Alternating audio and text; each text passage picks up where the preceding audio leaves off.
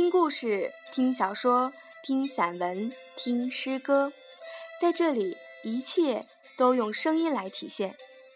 花式电台，我是冰花。今天为大家带来的仍然是来自刘瑜的这本书《送你一颗子弹》。这篇文章的名字叫做《解决》。在网上下载了立春看，一个想去巴黎歌剧院唱歌剧的女人王彩玲被憋在山西小县城的故事，特别压抑。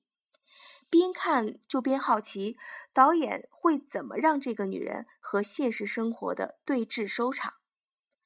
看到那个男芭蕾舞演员出场，两人疑似冒出火花的时候，就想：不能吧？这也太好莱坞了。看到那个绝症少女在王彩玲的帮助下夺得大奖，王彩玲热泪盈眶时，又想：不能吧？这也太陈凯歌了。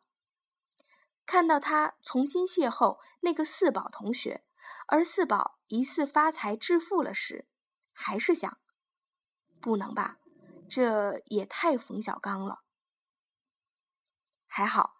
顾长卫老师既没有好莱坞，也没有陈凯歌，也没有冯小刚，他毅然决然的让蒋雯丽领养孩子去了。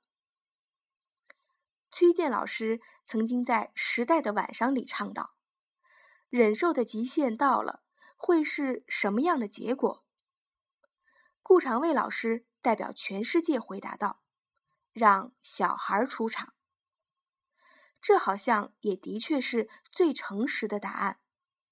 当关于人生所有的幻觉破灭时，让小孩出场，总还有小孩可以出场。谢谢小孩，允许我们让他们出场。这听上去令人绝望，但是是颠扑不破的真理。王彩玲穿着自己缝制的礼服从宝塔上跳下去的情景，与《孔雀》里那个姐姐挂着自己缝制的降落伞，骑车在大街上飞奔，颇神似。我想，顾长卫很可能有小地方情节，对小地方和梦想之间的矛盾关系非常耿耿于怀，但很有可能。比被困在一个小地方更可怕的是逃脱一个小地方，因为那时候你才认识到人生的问题，它不是一个地点的问题，它那么复杂的，以至于你不知道它到底是一个什么问题。我小时候生活在一个常下雨、气候温和、建筑低矮老旧的小镇。现在我还是生活在一个常下雨、气候温和、建筑低矮老旧的小镇。有时候恍惚之间会问自己：这是何苦？大半个地球的。但也许大地方和小地方的差别不在于快乐和痛苦，而在于前者的痛苦可以是具有审美价值的事情，而于后者。痛苦却是很傻叉的事情。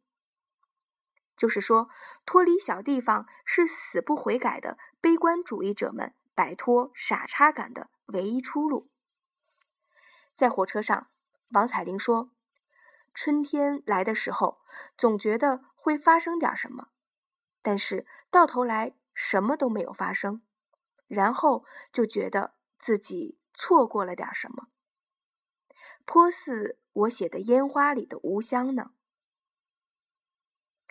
前一阵，我一个同事家里的猫生了五只小猫，我特别想领养其中一到两只，结果被我的学院告知，我住学院的房子，Sorry，we have a no pet policy。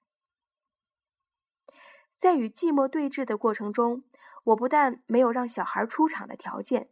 连让小猫出场的条件都没有，我不禁感到沮丧，继而悲愤，继而遗忘，继而剪了头发，若无其事的走在鲜花盛开的初夏里了。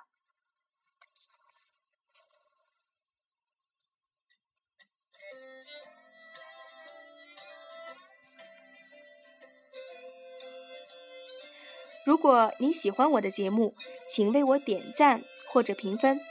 如果你有宝贵的意见，可以评论回复我，或者搜索公众微信号“花式”，关注并留言。我也希望你可以告诉我你想听到的是什么样的故事，什么样的内容。好了，今天就到这里，感谢你的收听，花式电台，我是冰花。